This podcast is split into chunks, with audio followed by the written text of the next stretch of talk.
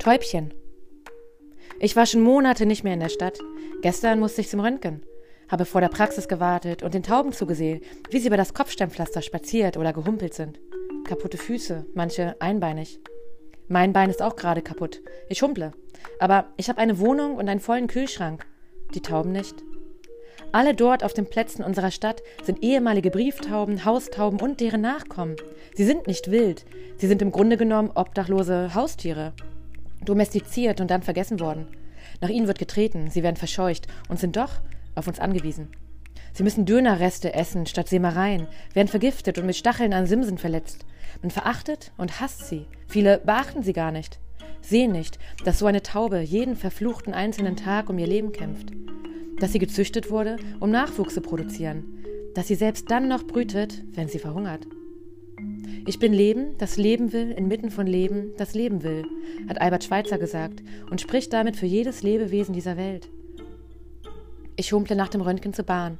Auf den Gleisen sind Tauben, die wegflattern, als die Bahn losfährt. Sie fliegen auf, bilden einen kleinen Schwarm und lassen sich dann wieder nieder. Sind hungrig und finden doch nur Brötchenkrümel, die ihn gar nicht bekommen.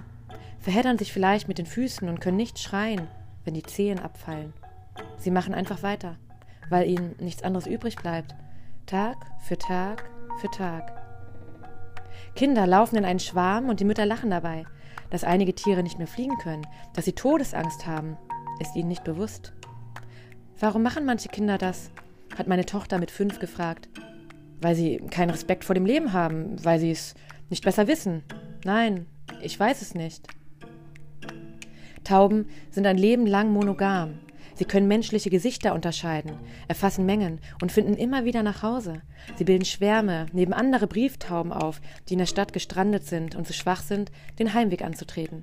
Sie empfinden Schmerz und Furcht. Was empfindet ein Mensch, der nach einer Taube tritt?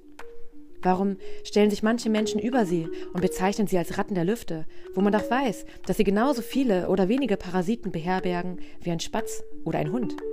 Wieso glaubt man immer noch, dass der Code ätzend ist, obwohl schon lange widerlegt?